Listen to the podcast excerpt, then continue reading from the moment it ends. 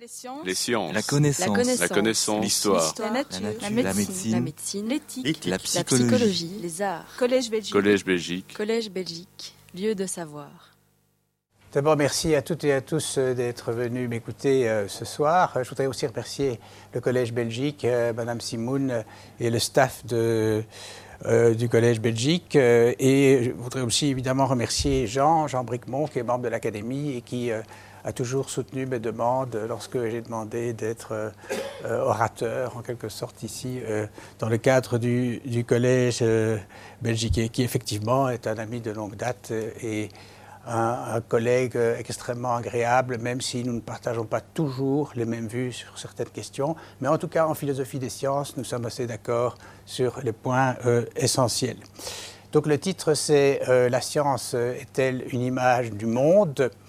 Alors, euh, je vais répondre euh, d'une manière typiquement philosophique, oui, sous certains aspects, et non sous d'autres. Et je vais vous expliquer quels sont les aspects selon lesquels il me semble que oui, la science est une image du monde, et selon les aspects ou non, la science n'est pas euh, une image du monde. Alors, le plan est le suivant. Tout d'abord, je ferai une brève introduction historique. Ensuite, j'examinerai qu'est-ce que ça veut dire représenter, représenter à l'aide d'images ou de modèles. Euh, enfin, de ça de façon tout à fait générale, pas seulement dans les sciences. Puis je me focaliserai sur la représentation dans les sciences et ensuite je ferai, euh, pour conclure, quelques remarques. Alors, l'époque moderne, donc l'époque moderne qui commence, comme vous savez, euh, en tout cas officiellement en philosophie avec René Descartes, connaître, connaître, c'est se représenter, c'est représenter et représenter à l'aide d'idées, à l'aide d'idées. Alors, étymologiquement, idée, ça vient du grec et ça veut dire image, des images.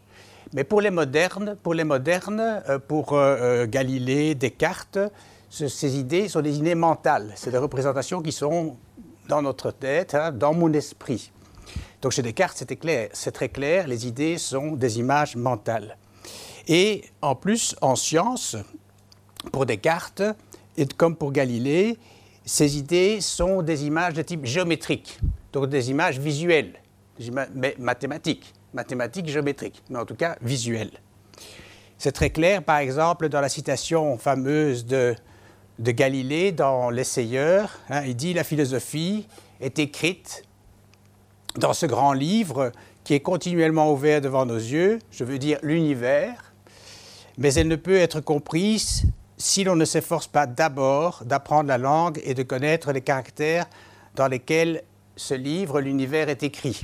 Il est écrit dans la langue mathématique et ces caractères sont les triangles, les cercles et autres figures géométriques. Donc on voit bien que connaître, en tout cas en science et pour les modernes, c'est avoir des représentations, des représentations géométriques visuelles qui correspondent ou qui sont censées correspondre à des réalités externes, correspondent de manière plus ou moins fidèle et, on l'espère, le plus fidèlement euh, possible.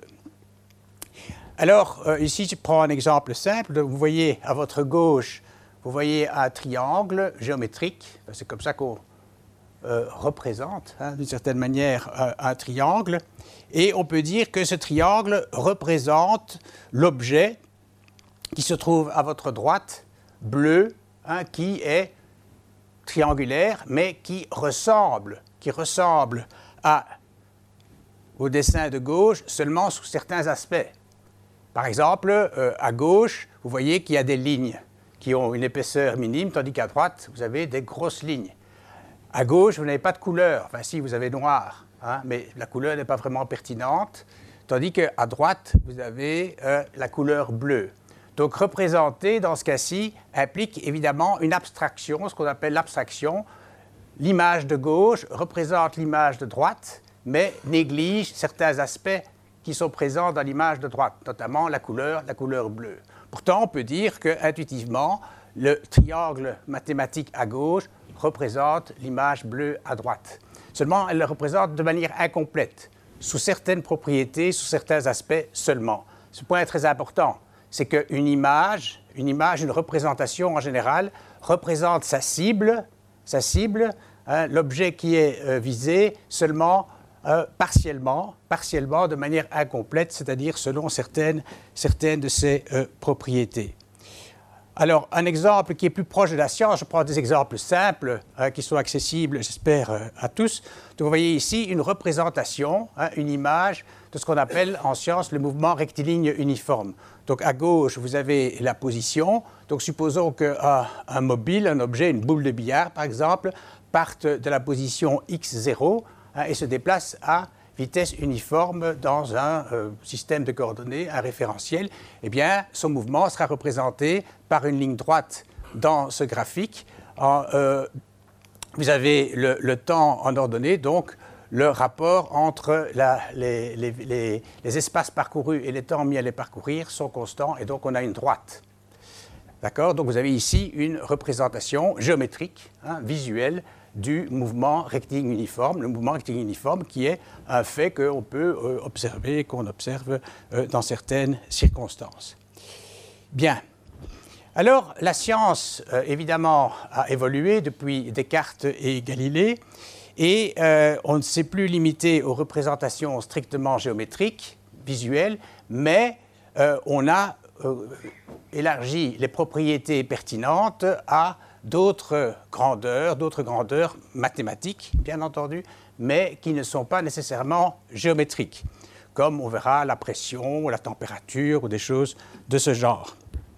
Alors Boltzmann, Ludwig Boltzmann, un physicien de la fin deuxième moitié du euh, siècle du 19e siècle, et Max Planck défendaient encore malgré tout euh, la conception selon laquelle la science est une image s'appelle Bild, hein, donc en allemand, Bild théorie, euh, la théorie euh, philosophique ici, selon laquelle la science est une image, une image du monde, une représentation du monde, mais n'est pas une copie du monde. Ce n'est pas une, copie conforme de ce qui se passe dans le monde. Il y a toujours cette incomplétude qui est euh, présente.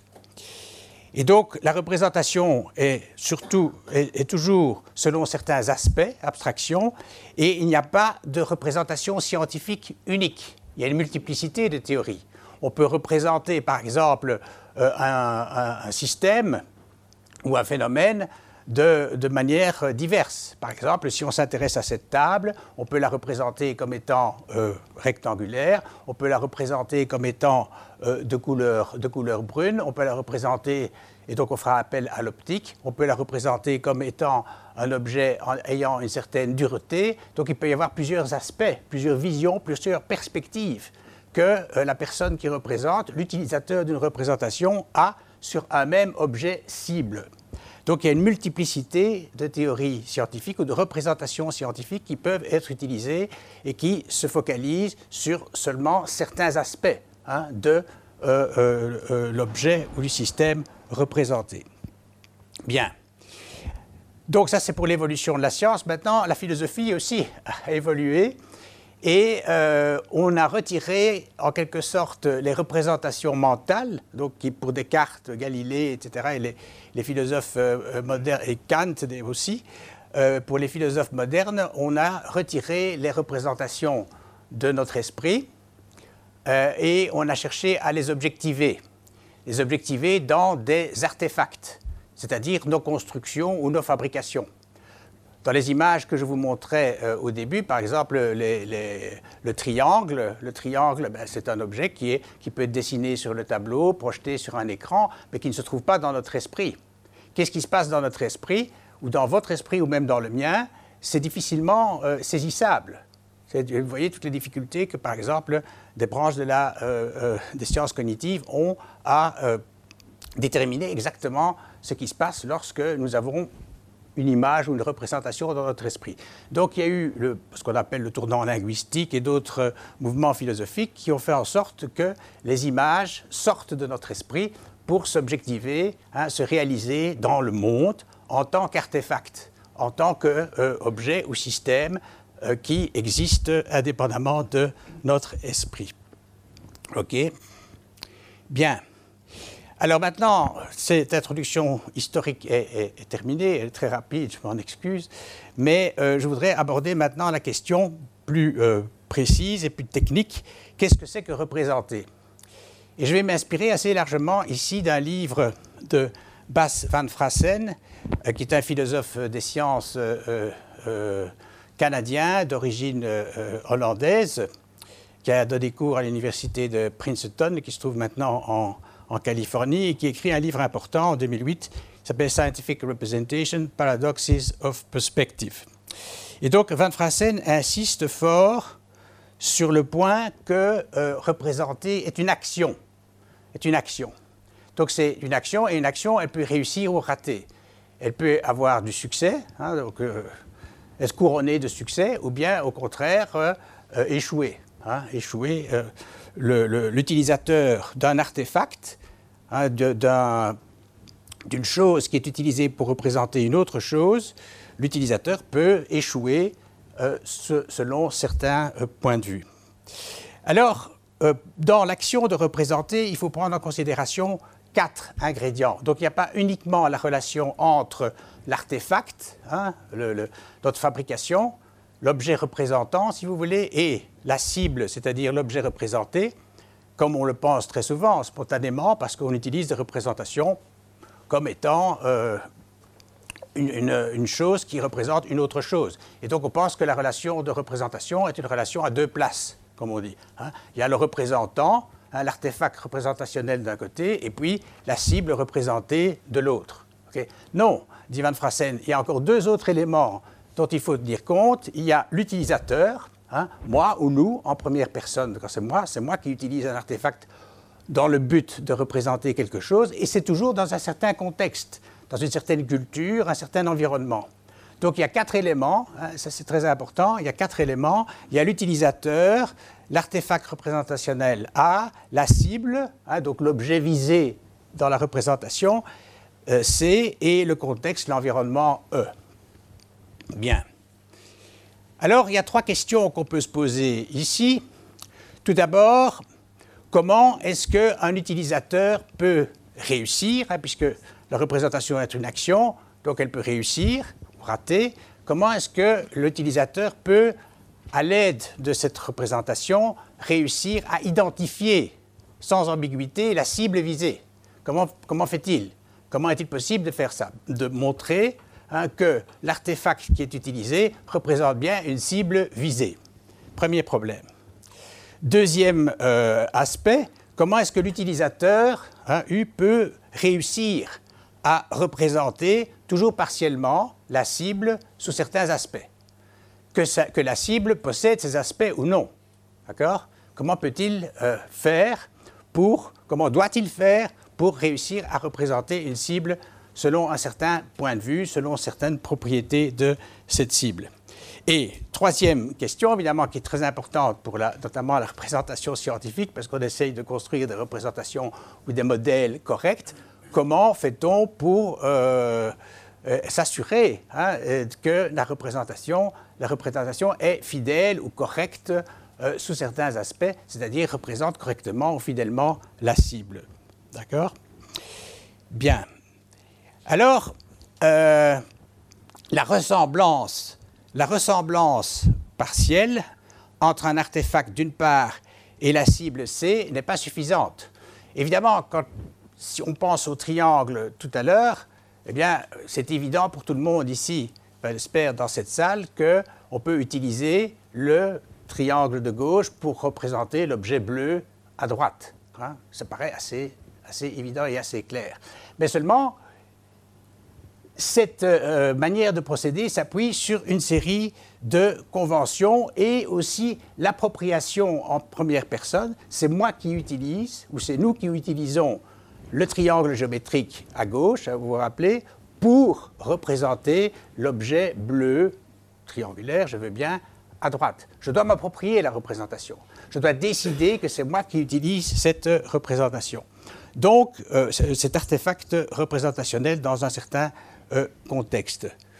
Donc, il faut toujours qu'il y ait un utilisateur toujours qu'il y ait un utilisateur, et cet utilisateur, c'est toujours moi ou nous, mais c'est sous-entendu. C'est sous-entendu. C'est pour ça que nous avons tendance à croire que la ressemblance entre le représentant, c'est-à-dire l'artefact, et la cible suffit pour la réussite de la représentation. Non. Il faut encore qu'il y ait un utilisateur qui utilise, qui s'approprie cette représentation.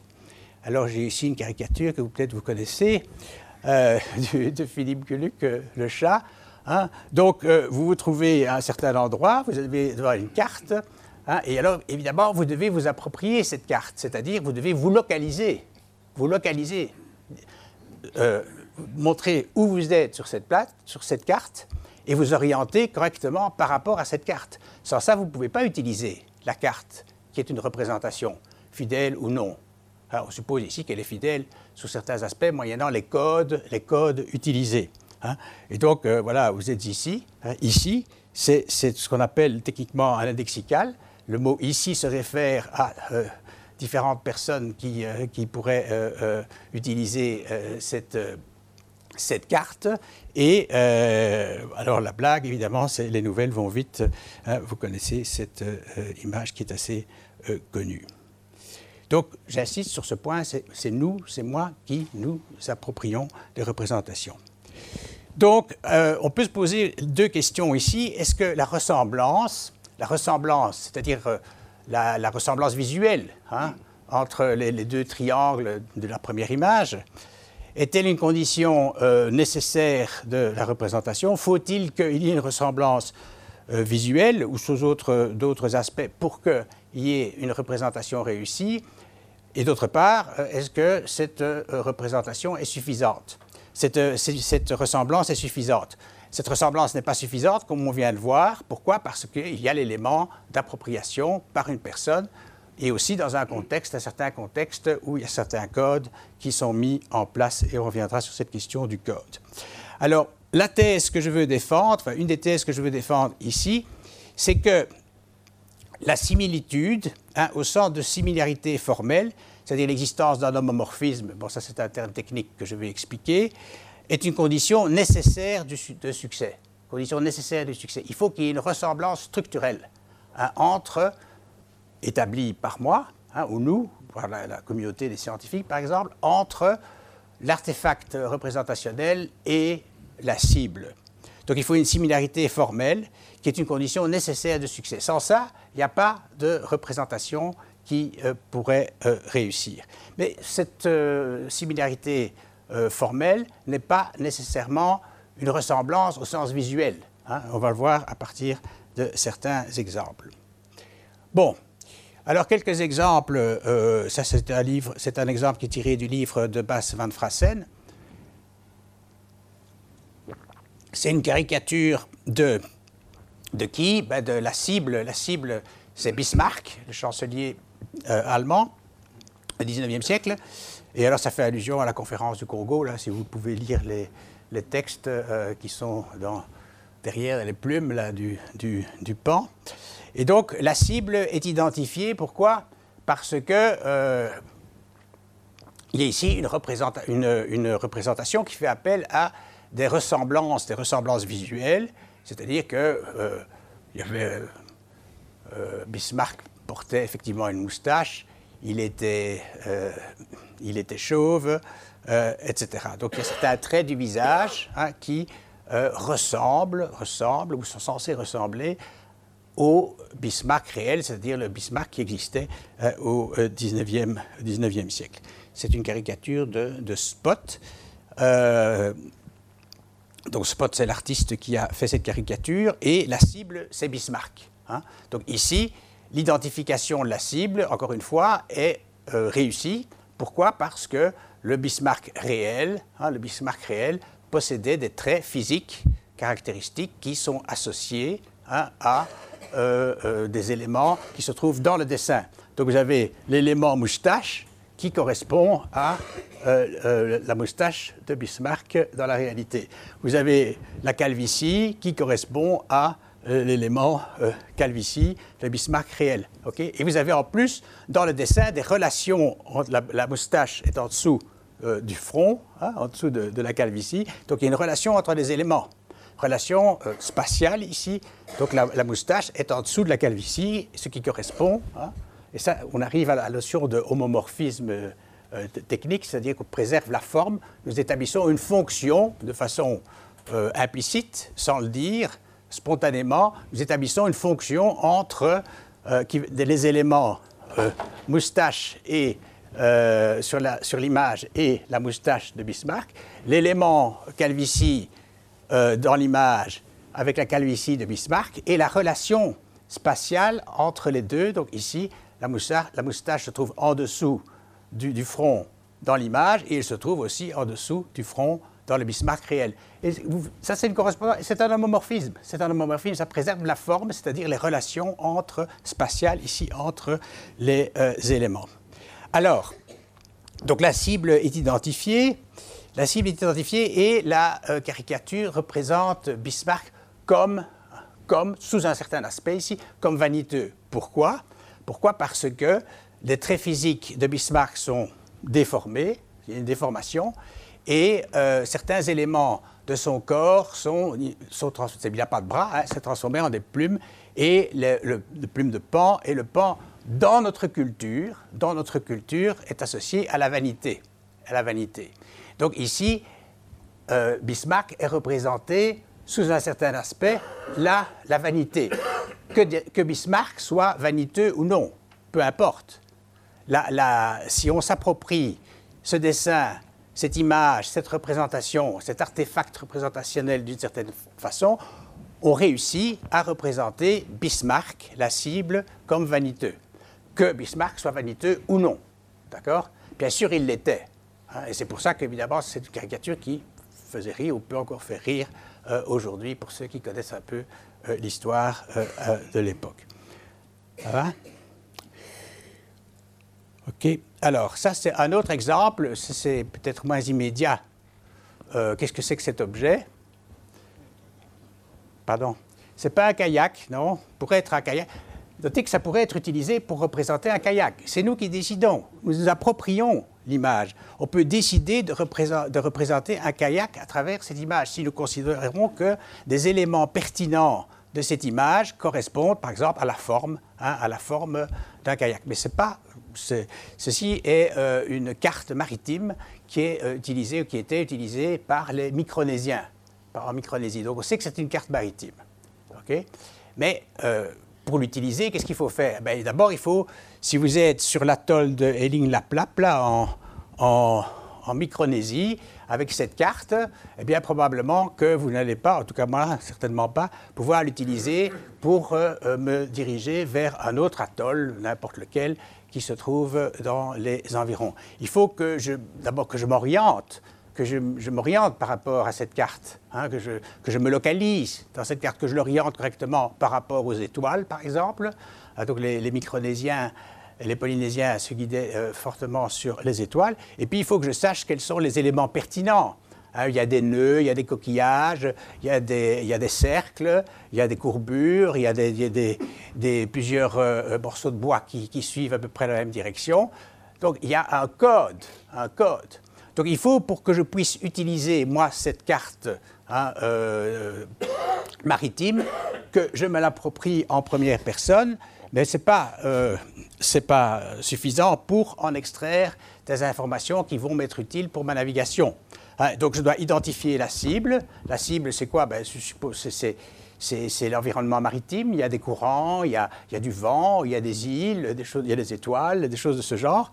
Donc il faut spécifier dans l'artefact, c'est-à-dire à la carte, hein, euh, euh, les éléments et les relations entre ces éléments qui sont pertinents, qui sont relevants pour euh, la navigation, hein, l'objectif que je poursuis, à savoir me diriger de façon sûre vers un autre atoll. Je dois connaître le code, évidemment, c'est-à-dire la correspondance. Et ici, c'est de nouveau, nous avons techniquement un homomorphisme, un homomorphisme, c'est-à-dire je dois connaître le code, c'est-à-dire à quoi correspondent les coquillages, à quoi correspondent euh, les, morceaux de bois incurvés et que signifient les relations hein, entre euh, les, coquillages, les nœuds et euh, ces, bois incurvés, que signifie ça C'est-à-dire à quoi correspondent ces relations À des éléments en relation dans l'environnement maritime. OK? Et alors on espère que la carte est fidèle. La carte est fidèle, c'est-à-dire qu'elle représente correctement ou fidèlement hein, l'environnement maritime sous certains, sous certains, pas tous évidemment, Hein, sous certains de euh, ces aspects. Par exemple, on ne tient pas compte normalement des oiseaux ou des, choses de ce genre.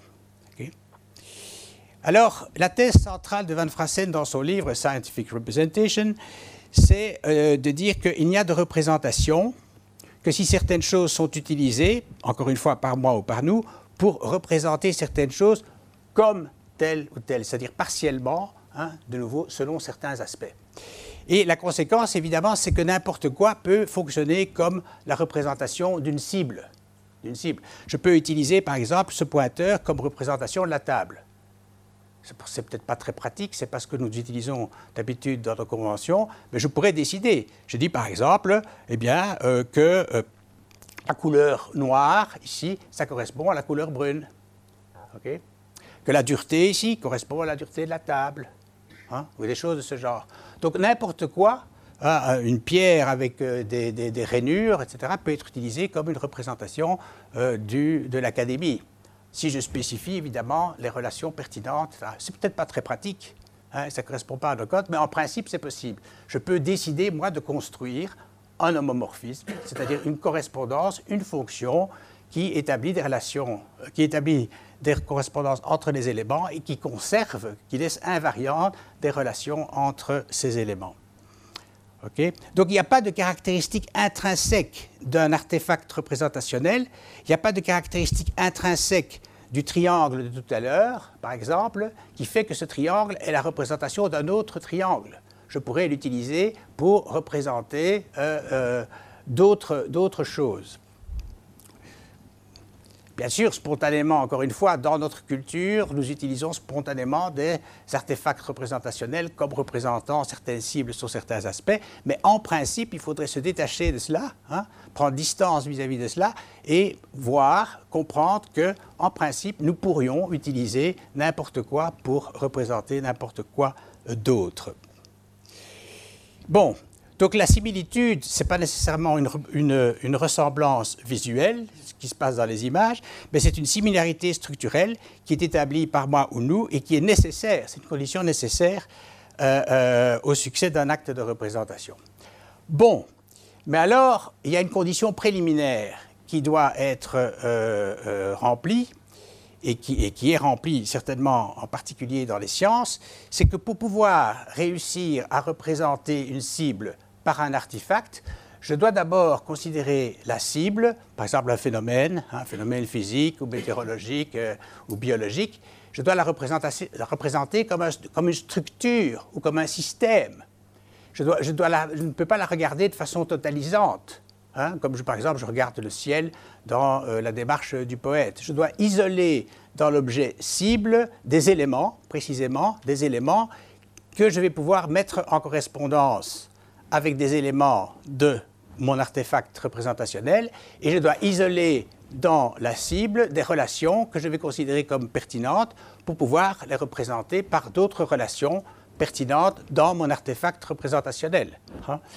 Donc je dois avoir un certain regard, hein, certaines perspectives fondamentales sur les choses qui nous entourent et ça, c'est évidemment la perspective qui est à l'origine de l'époque moderne, la perspective mécaniciste, hein, considérer les choses comme des mécanismes, c'est-à-dire comme des systèmes ou des structures. Maintenant, plus généralement, on les considère comme des euh, structures ou des systèmes de propriété. De propriété, et je vais revenir là-dessus. Donc, un système ou une structure, c'est un ensemble d'éléments qui sont organisés par certaines relations. Si je ne fais pas ça, je ne peux pas construire de représentation. Pourquoi? Parce que je ne peux pas euh, euh, spécifier quelle sera la similitude ou la similarité structurelle et l'homomorphisme qui relie l'artefact représenté et représentant et la cible euh, représentée. Donc, en science, la représentation, ou le succès de représentation implique toujours une fonction entre l'artefact représentationnel et la cible qui préserve, conserve, laisse invariante, hein, l'invariance, laisse invariante des relations qui sont sélectionnées, qui sont choisies par moi, qui m'intéressent et qui sont considérées comme euh, pertinentes.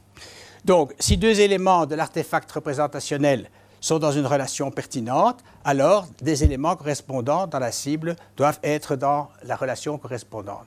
Donc on préserve la forme, hein, c'est ce que veut dire homomorphisme en grec, préserver la forme, l'organisation. Donc on met en relation des systèmes et des structures. C'est pour ça que, encore une fois, il faut considérer les cibles, les cibles, les phénomènes concrets hein, comme des structures. Bon, la similarité structurelle euh, pertinente n'implique évidemment pas la ressemblance visuelle imagé entre A et C. Par exemple, vous pouvez avoir euh, une partition de musique, un prélude de Bach. Évidemment, ceci est une représentation visuelle spatiale, mais qui représente quoi? Qui représente des notes de musique, c'est-à-dire une succession temporelle de sons, selon un certain rythme, les notes correspondent à certaines longueurs, etc. Donc ici, vous avez une représentation hein, qui peut être utilisée par un utilisateur qui connaît la musique, hein, qui, sait lire, qui sait lire les partitions, connaît les codes, mais ce qui est représenté par cette image, si vous voulez, cette image, parce que c'est quelque chose de visuel, il y a des relations spatiales entre les notes, mais ça ne représente pas un objet visuel, ça représente un objet, un système, plus exactement un système ou une structure sonore, une sonore qui se déroule dans le temps. Hein. Donc la similarité structurelle est beaucoup plus large que la simple ressemblance imagée euh, visuelle. Alors retour à Bismarck. Euh, vous avez peut-être remarqué que j'ai essayé d'éviter euh, les, mots vrais et faux. J'ai parlé de fidélité ou de correction de représentation. Ce n'est pas anodin parce que si la caricature de Spot fonctionne comme une représentation de Bismarck, qui est la cible, hein, c'est parce que il est vrai que, donc il, est vrai que, ou il était vrai que euh, Bismarck avait une moustache. Il était vrai que Bismarck était chauve, etc. Donc le succès de l'identification de la cible repose sur des affirmations vraies.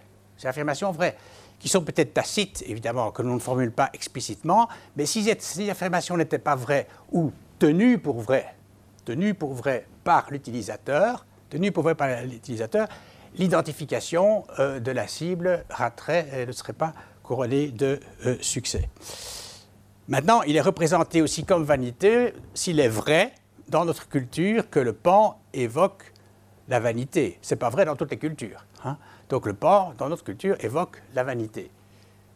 Que Bismarck soit vanité ou non. Mais s'il est vrai que dans notre culture, ou si les gens pensent dans notre culture que le pan évoque la vanité, alors euh, l'image euh, peut être utilisée avec succès par euh, un utilisateur pour représenter Bismarck comme euh, vaniteux.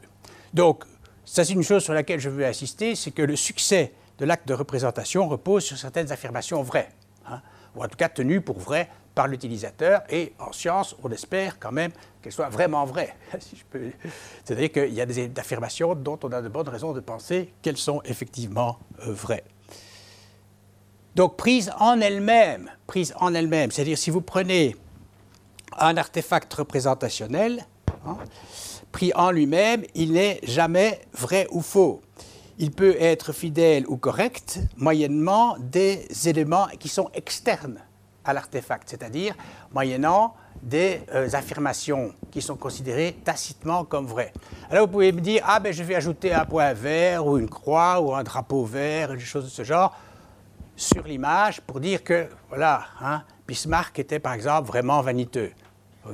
Ben, à ce moment-là, si vous considérez le point vert, supposons que vous avez ajouté dans le dessin, et si vous considérez ce point vert comme relevant pertinent, vous devez en tenir compte dans la construction de votre correspondance, hein, l'homomorphisme entre le représentant et le représenté. Donc en ajoutant le point vert, vous construisez une autre représentation. Et donc le problème de l'adéquation de la représentation, l'artefact représentationnel, euh, à la cible recule hein, et, se reporte à, un autre niveau. OK Donc, un artefact représentationnel A n'est pas une affirmation. N'est pas une affirmation. C'est un objet qui peut évidemment être approprié par un utilisateur comme système, comme une structure, avec des éléments, des relations, mais en lui-même, l'artefact représentationnel n'est pas euh, une affirmation que vous voyez par exemple la carte micronésienne, ben, cette carte en elle-même n'affirme rien. Elle ne dit pas que hein, la mer, les courants, les, îles, etc. sont telles ou telles. Donc une affirmation, à mon avis, n'est pas une représentation. Alors c'est peut-être un peu polémique ceci, parce qu'en général les gens disent que le langage représente le monde, etc. Mais je vais revenir là-dessus. Euh, n'est pas une représentation au sens technique où je l'entends. Hein. C'est-à-dire, euh, je répète, pour qu'il y ait représentation, une condition nécessaire, mais pas suffisante, il faut que j'ai construit, hein, que j'ai construit une ressemblance structurelle, une euh, similitude structurelle, similarité structurelle entre l'artefact et la cible. Si j'ai pas ça, j'ai pas de représentation au sens technique. Alors vous pourriez me dire, voilà, bon, mais on va prendre des énoncés du langage on va essayer de montrer que euh, à tel mot correspond telle chose et que telle relation entre les mots correspond à une relation dans les choses, etc. Cette tentative a été effectuée de façon euh, tout à fait typique à la fin du 19e, euh, fin 19e, il y a eu des anticipations, mais surtout au début du 20e siècle par Ludwig Wittgenstein dans le Tractatus, hein, dans le cadre de la Build Theory of Science. C'était la même ambiance culturelle dans laquelle il vivait, eh bien, cette tentative justement de Wittgenstein, c'était de dire, voilà, si vous prenez un énoncé du langage, vous pouvez le considérer comme une représentation au sens représentation homomorphe, hein, représentation, la structure de l'énoncé correspond à la structure des faits, des faits qui correspondent à cet euh, énoncé si, si, si, si euh, l'énoncé est vrai. Ça a raté. Ça a raté. Ah, donc, au sens technique restrictif de représentation, c'est-à-dire qu'il faut qu'il y ait une correspondance homomorphe, le langage ne représente pas le, monde. Wittgenstein lui-même a reconnu que euh, euh, sa tentative était un échec. Bon, d'ailleurs, les affirmations possèdent une qu'on appelle techniquement une force illocutoire. Hein, je dis cette table est brune, je, dis sous-entendu, hein, cette table est brune, est brune c'est une affirmation. Je vous montre une image, ça peut être approprié comme euh, une représentation, mais l'image comme telle n'a pas de force d'assertion, hein, de force qu'on appelle illocutoire en philosophie du langage. Bon, alors maintenant, vous savez, j'espère, ce que c'est que représenter en général. Maintenant, comment les choses se passent-elles de façon plus précise dans euh, les sciences? Bon, eh bien, il faut identifier la cible. C'est la première chose. Hein. La cible de ma euh, représentation, c'est-à-dire de mon artefact représentationnel. Par exemple, le gaz dans cette pièce, l'air. Hein. Et il faut considérer le gaz comme un système ou une structure. Sinon, je ne pourrais pas le représenter en science, je ne pourrais pas établir de similarité structurelle. Donc, je dois le considérer comme un ensemble de propriétés. Euh, et ça, c'est ce que j'appelle l'abstraction originaire ou inaugurale. C'est l'attitude objectivante qui est typique de la science, considérer les choses comme des systèmes et des systèmes de propriétés. Quelles sont les propriétés pertinentes quand on s'intéresse au gaz, bien, par exemple, on peut s'intéresser à la pression hein, euh, du, gaz dans cette pièce et à son volume. ok? Et euh, ce sont des propriétés, bien entendu.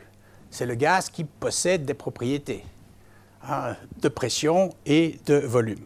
Donc je sélectionne dans un second temps, après avoir décidé de considérer le gaz comme un système de propriétés, je sélectionne dans un second temps les propriétés pertinentes auquel je vais m'intéresser pour construire ma représentation. Pression et volume. Température, mais je ne tiens pas compte de la couleur, de la viscosité, des propriétés chimiques, de la composition chimique, etc. Je prends un exemple ici très simple. Hein. Donc, pour construire une représentation mathématique, scientifique, du gaz dans cette pièce, je décide de considérer ses propriétés et son volume. Euh, je vais utiliser ça. voilà. Bon, alors maintenant, si vous prenez un livre de, physique ou de thermodynamique, euh, vous allez trouver des petits dessins de ce genre, hein, où vous avez euh, un récipient, vous avez un piston, et puis voilà, vous avez le volume qui se trouve en dessous du piston, et vous pouvez constater, même sans instrument de mesure, assez facilement, hein, à la main. Hein, vous allez constater que si vous diminuez le volume de moitié, la pression va doubler. Donc ici, vous avez une représentation. Vous représentez une situation en laboratoire. Faites abstraction de toute une série de, propriétés des récipients, etc. mais euh, vous pouvez constater cela. En ce faisant, hein, même sans mesurer, vous pouvez construire, vous pouvez construire une structure, une structure des valeurs, des valeurs, hein, des propriétés et des volumes. et vous constatez hein, assez rapidement que le, produit donc je ne parle pas de mesures précises avec des instruments maintenant, hein, vous pouvez avoir la suspicion, si vous faites correctement, qu'il y a une relation entre la pression et le volume. C'est-à-dire que si la pression augmente, si vous poussez plus fort, hein, le volume diminue. Donc il y a une relation, si la pression augmente, le volume diminue. Et donc vous, avez différentes valeurs intuitives, empiriques, par observation directe, de euh, cette relation entre des propriétés de pression et de volume. Et donc à ce moment-là, vous pouvez construire, pouvez construire une structure phénoménale. J'appelle ça une structure observationnelle, une structure phénoménale. Évidemment, en science, ça ne suffit pas. Il faut pouvoir mesurer, mesurer avec précision. Donc vous allez mesurer, c'est ce qu'a fait Boyle, Marriott, Charles et d'autres, après, d'autres étudiants dans leur labo et tout ça. Euh, c'est vous allez pouvoir mesurer la pression hein, et le volume de façon précise et constater qu'à température constante, le produit de la pression et du volume est une constante. Et donc, vous avez ici une représentation qu'on appelle un modèle des données. C'est quoi le modèle des données? Eh bien, les éléments du modèle des données ou le domaine du modèle des données, les éléments, c'est les propriétés, des propriétés de valeur de pression et des propriétés de valeur de volume, ok, organisées par une relation. une relation. Cette relation, c'est l'égalité. PV égale K. Hein. Le produit de la pression et du volume est égal à une constante. Bon, maintenant, il faut établir une correspondance entre la structure phénoménale d'une part et la structure des données d'autre part. Très facile, évidemment. Hein. Donc vous avez les pressions et les volumes intuitivement euh, attestés, pas en poussant hein, sur le... Et puis, vous avez les mesures précises. Donc vous faites correspondre les mesures précises à certaines euh, valeurs euh, directement observées et les valeurs précises des volumes à des valeur euh, observée directement de ces volumes, et vous avez alors une représentation parce que vous avez un homomorphisme, une fonction qui associe euh, les pressions observées aux pressions mesurées et les volumes observés aux volumes mesurés, et vous préservez la relation, la relation qui est que le produit de la pression et du volume est une constante. OK? C'est très simple. Hein? C'est vraiment, euh, vraiment élémentaire. Et donc, vous avez ici une représentation entre la structure de données ou le modèle des données et la structure, la structure euh, phénoménale. Bien. Donc, on utilise la structure des données pour représenter la structure phénoménale. Vous voyez ici qu'on n'a plus de dessin. Hein. On utilise des, symboles mathématiques, hein, pression, volume, organisés par des relations mathématiques, relations mathématiques pour représenter au sens de correspondance qui préserve la forme, euh, homomorphisme, un, système, un système de quoi? De propriétés et de volumes immédiatement touchés, observés. ça va? Bien. Donc la structure des données ici est un modèle. Mais on n'est plus évidemment dans la représentation visuelle. Hein, on a des représentations mathématiques beaucoup plus générales. Les propriétés, bon, le volume, vous pouvez dire que c'est encore géométrique, mais la pression, là, c'est difficile de défendre que c'est encore une propriété euh, géométrique, comme l'espéraient euh, Descartes ou euh, Galilée. Donc nous avons le schéma suivant. Nous avons la cible, c'est quoi? Ben, C'est les phénomènes réels, hein, ce que, le gaz dans cette pièce. Puis nous avons l'abstraction inaugurale. Il faut considérer les choses comme des systèmes ou des structures d'éléments. L'abstraction seconde ou secondaire, nous sélectionnons, sélectionnons certaines propriétés pertinentes et nous en négligeons d'autres parce que nous allons représenter la cible seulement, partiellement, selon certains aspects. Et alors, nous faisons des observations avec nos cinq sens. Nous construisons une structure phénoménale à la grosse louche. Et puis, nous construisons un modèle de données. Alors ici, c'est vraiment du travail scientifique précis de mesure. Vous avez un modèle des données. Et l'homomorphisme, il se situe à ce niveau-là et pas à ce niveau-ci. Ici, vous avez des phénomènes réels concrets qui, en tant qu'observés de façon brute, directe, ne sont pas encore des systèmes. Ce n'est que par l'abstraction originaire que vous allez sélectionner, etc., des propriétés, etc.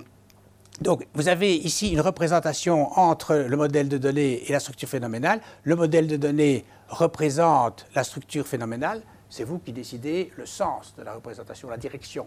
Hein. c'est la structure des données qui représente euh, la structure phénoménale et pas l'inverse. Mais entre, je répète, parce que c'est un point très important, entre ceci, la structure phénoménale et le phénomène réel, vous n'avez pas de représentation. Pourquoi? Parce qu'il n'est pas possible de construire un homomorphisme entre la structure phénoménale et les phénomènes réels.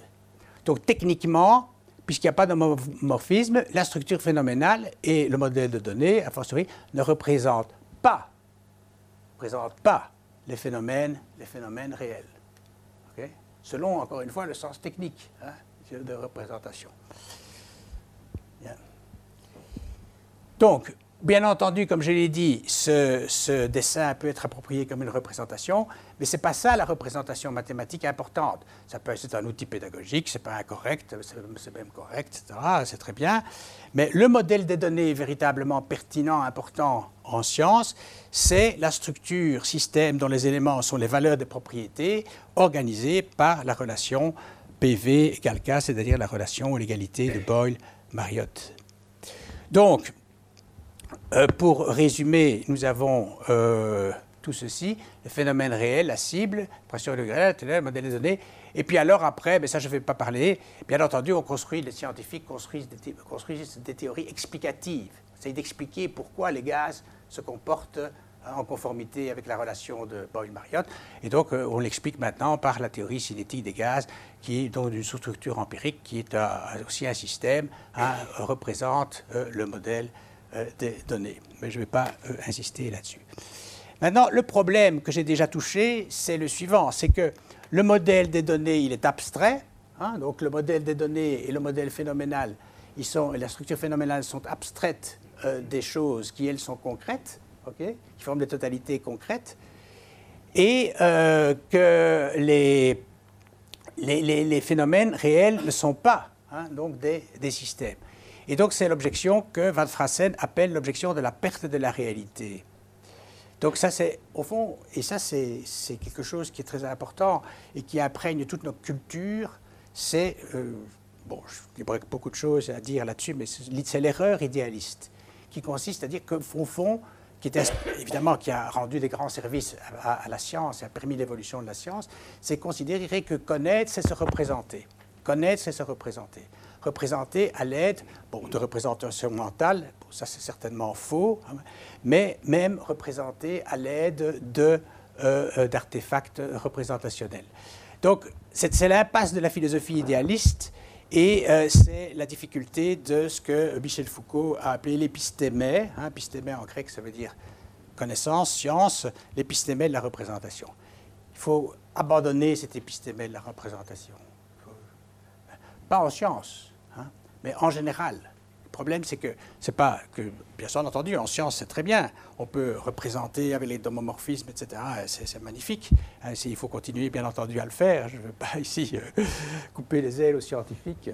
Mais euh, il y a euh, un point très important, c'est que ça n'épuise pas toutes nos ressources cognitives. Ça n'épuise pas toutes nos ressources cognitives. Hein. La représentation joue un rôle important, mais connaître le monde, connaître les choses, ne s'épuise pas dans les représentations. Pourquoi? Alors j'anticipe, je l'ai déjà dit, pourquoi? Parce que finalement le succès de nos représentations, sous les divers aspects, le succès repose sur des affirmations vraies, des affirmations vraies qui ne sont pas des représentations. Ils ne sont pas des représentations. OK? Bien, alors vous connaissez tous ce, fameux tableau, la trahison des images. Donc euh, Magritte avait tout compris. Hein euh, le mot ceci, bien entendu, sur le tableau se réfère à l'image qui est dessinée, peinte plutôt au-dessus. Hein. Donc ceci n'est pas une pipe. Évidemment que ce n'est pas une pipe. C'est l'image possible d'une pipe. Hein. C'est la représentation possible d'une pipe. Mais ce n'est pas une pipe, ce n'est pas la pipe réelle. Maintenant, bien entendu, vous pouvez utiliser, si vous voulez, ce tableau, en tout cas la partie supérieure, pour représenter une pipe réelle. évidemment, hein, évidemment. Vous pouvez aussi l'utiliser pour représenter n'importe quoi. Hein, selon la thèse centrale de Van Frassen, hein, n'importe quoi peut être utilisé pour représenter n'importe quoi, moyennant certaines présuppositions, certaines affirmations que vous tenez pour vraies et moyennant la construction d'un homomorphisme, etc., adéquat. Donc, euh, comment maintenant résoudre cette aporie, hein, cette aporia, l'aporie socratique, l'embarras de euh, idéaliste, l'objection de la perte de la, réalité? L'objection de la perte de réalité, je répète encore une fois, parce que c'est un point important ici, l'objection de la perte de réalité, c'est comment est-ce que les représentations, hein, les artefacts représentationnels, qui sont encore une fois des structures, c'est-à-dire des ensembles d'éléments organisés par des relations, peuvent représenter hein, Comment est-il possible qu'ils puissent représenter en un sens technique, c'est-à-dire la construction d'un morphisme, une cible? Comment résoudre cette aporie? Eh bien, comme je l'ai déjà dit, les, les, affirmations vraies. Donc, nous avons des affirmations vraies qui permettent d'utiliser la pipe peinte par Magritte comme une représentation d'une pipe, en disant, voilà, un certain objet, hein, cet objet perçu, mais je n'ai pas retrouvé de vieilles pipes dans mes tiroirs, j'allais chercher, mais je n'ai pas trouvé. Euh, je ne peux pas en amener, donc supposons qu'il y ait une pipe ici sur la table, je peux évidemment l'utiliser pour représenter euh, une pipe. Et donc, je pourrais avoir une pipe ici sur la table, cet objet perçu est une pipe. Ce serait une affirmation, dans ce cas-là, une affirmation vraie et elle serait éventuellement correcte sous certains aspects si les propositions qui sont vraies, si la pipe est brune, euh, si elle a une certaine forme, selon les aspects que j'estime pertinents euh, dans, le, euh, dans la peinture. Et donc l'identification de la cible et la correction, c'est-à-dire la correction, la fidélité de la représentation de la cible selon certains aspects, repose sur des affirmations vraies et son incorrection ou son infidélité repose sur, sur des affirmations fausses. Alors, bon, et ceci c'est indépendant de nos états psychologiques, euh, de, notre langage, de nos souhaits, etc. Si ces propositions sont, ces, affirmations pardon, sont vraies ou fausses, c'est en vertu de l'existence ou non de euh, certaines euh, réalités, de certaines réalités. Bah, s'il y a une pipe ici, euh, etc., qui a certaines propriétés, eh ben, alors la représentation de Magritte sera euh, fidèle euh, sous certains aspects ou non. Sinon, eh ben, elle ne le sera pas. Et je peux l'attester par l'observation. OK. En science, c'est la même chose. J'identifie un objet ici dans cette pièce. C'est un gaz, c'est une affirmation qu'on peut supposer vraie. Ce gaz a une pression, un volume, on fait des observations, on a la structure phénoménale, on mesure, le gaz a le volume d'un litre dans un laboratoire, ici évidemment beaucoup plus. Euh, la pression, c'est la pression, disons, pression atmosphérique dans cette pièce, environ 760 mm de mercure. Et donc on construit un modèle de données qui représente une structure phénoménale de volume et de pression directement euh, observée. Et donc encore une fois, la fiabilité de cette construction. Donc je ne suis pas constructiviste, mais la plausibilité des positions constructivistes antiréalistes en philosophie qui sont extrêmement euh, répandus aujourd'hui reposent précisément hein, sur cette démarche euh, qui est typique de la science, qui est de construire. C'est nous qui construisons les représentations. Bien sûr, c'est nous qui décidons quels sont les caractères pertinents. C'est nous qui décidons quelles sont les relations euh, pertinentes ou non. Mais il, reste que hein, mes représentations seront fidèles ou non si la cible possède bien des propriétés que nous considérons comme pertinentes. Est-il vrai, oui ou non, que le gaz a une pression? Ne m'intéresse pas la couleur. J'ai évidemment un point de vue, il y a une certaine perspective, j'ai un certain point de vue hein, qui est relatif à moi. Mais bon, c'est vrai que je décide relativement euh, à moi à considérer le gaz comme ayant une pression. Mais la question c'est, est-ce que le gaz a vraiment une pression, a réellement une pression? C'est vrai, bah, considérer que c'est vrai. Et donc on sort évidemment à ce moment-là du constructivisme antiréaliste, même si on fait droit hein, à la démarche scientifique qui est constructiviste dans un certain sens, puisque je construis des représentations et je prends un certain point de vue. Mais ça ne me fait pas tomber dans une espèce de, relativisme débilitant, dans la mesure où j'ai de bonnes raisons de penser que les gaz ont une pression, que les gaz ont un volume, etc., et plus largement que les électrons ont une charge négative, etc. OK? Alors vous me direz peut-être, oui c'est très bien, mais le gaz, c'est ultra simple. Maintenant, en science, on utilise des modèles beaucoup plus compliqués, euh, euh, des modèles climatologiques, des modèles, des modèles en, biologie, des modèles en démographie, des modèles économiques, etc., euh, et qui sont beaucoup plus compliqués. Ben oui, bien sûr, bien sûr. Mais c'est la même chose que dans le cas des gaz. Sauf que, sauf que vous avez beaucoup plus de propriétés dont il faut tenir compte et vous avez beaucoup plus de relations mathématiques, de lois, hein, dont vous devez tenir compte. D'ailleurs, le, site la Windows to the Universe, euh, dont j'ai tiré euh, cette euh, image, image, qui est une représentation, hein, une représentation de ce qui peut se passer dans une certaine région de la Terre, ils disent a lot of mathematics. Hein. Si, vous pouvez, si vous voulez utiliser de façon intéressante cette image, comme si vous voulez utiliser la carte micronésienne, hein, vous allez devoir proférer ou dire ou tenir pour vrai toute une série de noms, toute une série d'affirmations, en particulier des lois d'échange de température, euh, de, euh, capacité calorifique des océans, de l'air, euh, l'absorption du rayonnement solaire par par les nuages, l'atmosphère, les forêts, etc. etc. Hein. Évidemment, si vous avez comme ça sur une feuille toute une série de relations mathématiques sans aucun dessin, c'est antipédagogique. Même pour les gens, même pour les scientifiques de haut vol, pas seulement les étudiants qui commencent à, travailler, c'est que vous, vous êtes perdu dans les équations et vous n'arrivez plus à vous représenter, vous représenter ce dont vous parlez.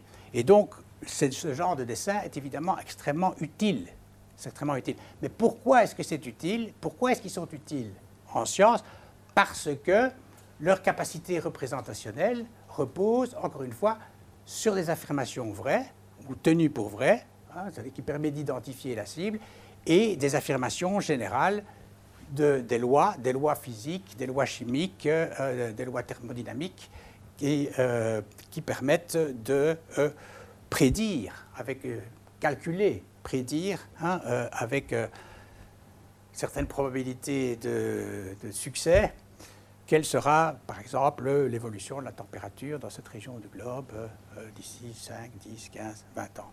OK? Mais j'ai pris l'exemple simple du gaz pour vous faire comprendre la démarche, mais elle peut être généralisée. Elle peut être généralisée à d'autres domaines et à des modèles beaucoup plus complexes.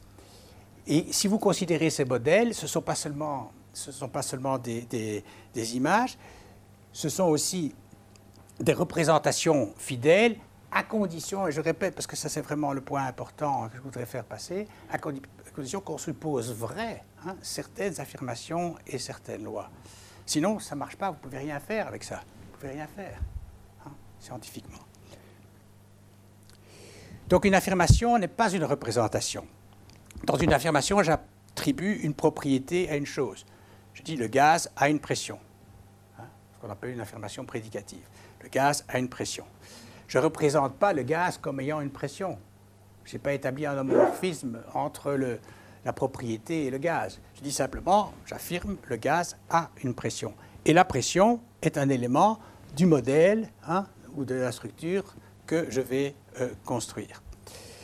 Donc, il n'y a pas une relation de représentation entre une propriété et une chose, ni encore moins une relation entre une image dans mon esprit, qui est évidemment euh, inaccessible euh, à d'autres. Et la science, c'est quand même une démarche intersubjective et qui n'est pas euh, quelque chose qui est accessible aux, autres. Tandis que un modèle des données ou une image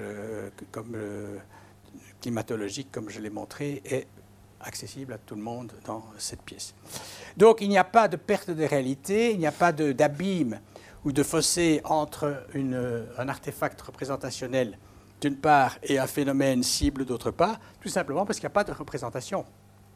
Pas de représentation. Ah, donc si la perte de la réalité, c'est le problème de l'idéaliste. De l'idéaliste au sens philosophique, c'est-à-dire qu'il considère que euh, mes idées, c'est-à-dire dans le sens plus technique, ma représentation, mon système de propriété représente la cible. Mais elle ne représente pas la cible. Elle représente pas la cible. Pourquoi? Parce que la cible est concrète et je ne peux représenter que par une structure, par un modèle, que d'autres systèmes. hein, d'autres structures d'éléments organisés. Alors évidemment, il y a une ambiguïté du mot représentation. C'est que souvent, on utilise le terme représentation au sens de désignation. De désignation. Donc, euh, référence ou dénotation.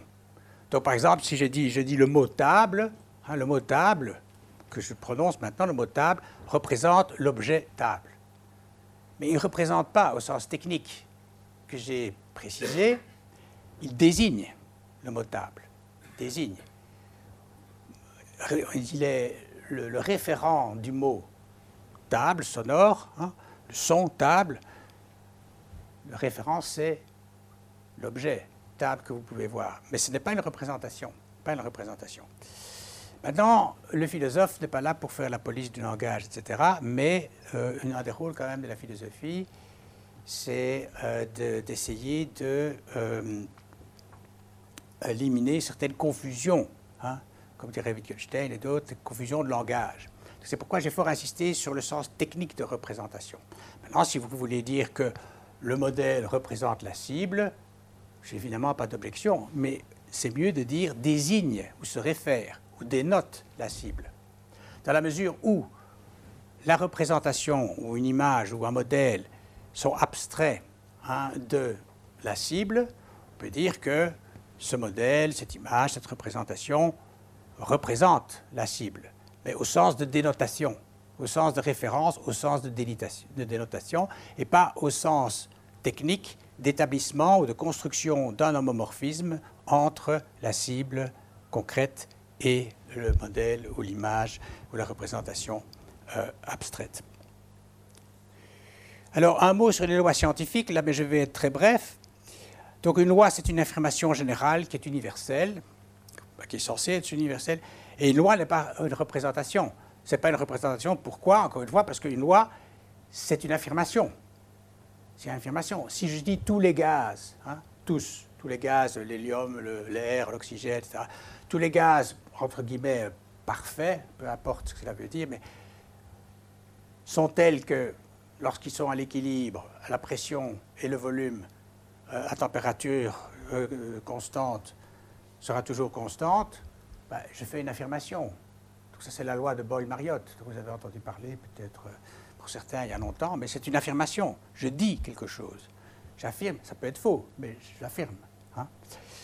Ok, donc une loi, bon, on espère que quand même qu'elle soit vraie en science, en tout cas dans un certain domaine, dans certaines conditions, mais une loi, encore une fois, n'est pas une représentation. Pourquoi? Parce, Au sens technique d'homomorphisme, hein, répète, euh, pourquoi? Parce que c'est une affirmation. une affirmation.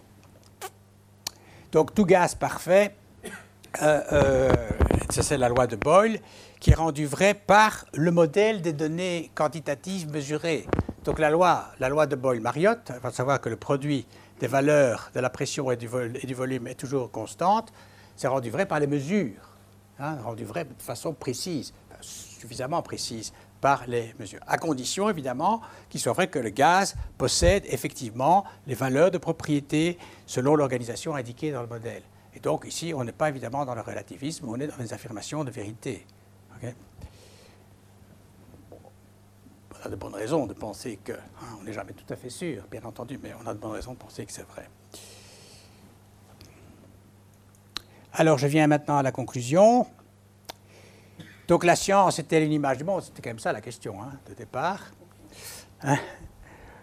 Euh, alors je vous dis, ben oui et non, hein, c'est évidemment typique des philosophes. Euh, oui, oui, si euh, on considère que les modèles scientifiques, les images, les représentations des systèmes de propriété qui sont possédés effectivement par des choses réelles, euh, lorsqu'ils les représentent fidèlement sur certains aspects, sont importantes. Hein. Donc les modèles représentent effectivement. Les structures de données représentent des structures phénoménales, des structures de phénoménales de propriété abstraite des phénomènes. Donc euh, là, on peut dire qu'il y a une représentation au sens technique, hein, au sens technique entre les modèles de données euh, mathématiques précises euh, et qui font référence à des propriétés mesurées par des instruments et des observations faites euh, de façon immédiate, sensible, directe par nos cinq sens. Et donc leur fidélité, ici, de ces modèles, encore une fois, repose sur des affirmations vraies. Et une représentation par elle-même n'est jamais vraie ou fausse. Non, au sens où les phénomènes au sens strict ne sont pas représentés, au sens strict, c'est-à-dire technique, homomorphisme, ne sont pas représentés par euh, nos modèles, mais seulement désignés ou dénotés par ceux-ci. Alors, encore une fois, je ne suis pas ici pour faire la police du langage. Hein. Euh, c'est au moins une, des rares choses avec lesquelles je suis d'accord avec Isabelle Stengers. Le philosophe n'est pas là pour faire la police du langage. C'est, si vous voulez utiliser le, le terme représentation, tout de bien, comme on dit au Brésil, pas de problème, mais ça veut dire alors dénotation, référence, désignation. Pourquoi? Parce que les phénomènes réels, les phénomènes concrets ne sont pas des systèmes et des structures. Si nous restons emprisonnés, évidemment, dans cette espèce de caverne platonicienne, hein, si nous restons enfermés dans nos représentations mathématiques, au sens de la philosophie moderne élargie, évidemment, nous perdons le contact avec la réalité. Mais en réalité, n'avons jamais perdu le contact avec cette réalité. Pourquoi? Parce que nous sommes en contact avec elle par nos sens et que nous pouvons énoncer des propositions vraies, comme ce gaz a une pression, ce gaz a un volume, à leur propos. Mais si nous nous focalisons sur les représentations, si nous nous focalisons sur les modèles qui, encore une fois, ont un rôle important, nous courons le risque, effectivement, de perdre le contact avec la réalité. Donc, je vous remercie.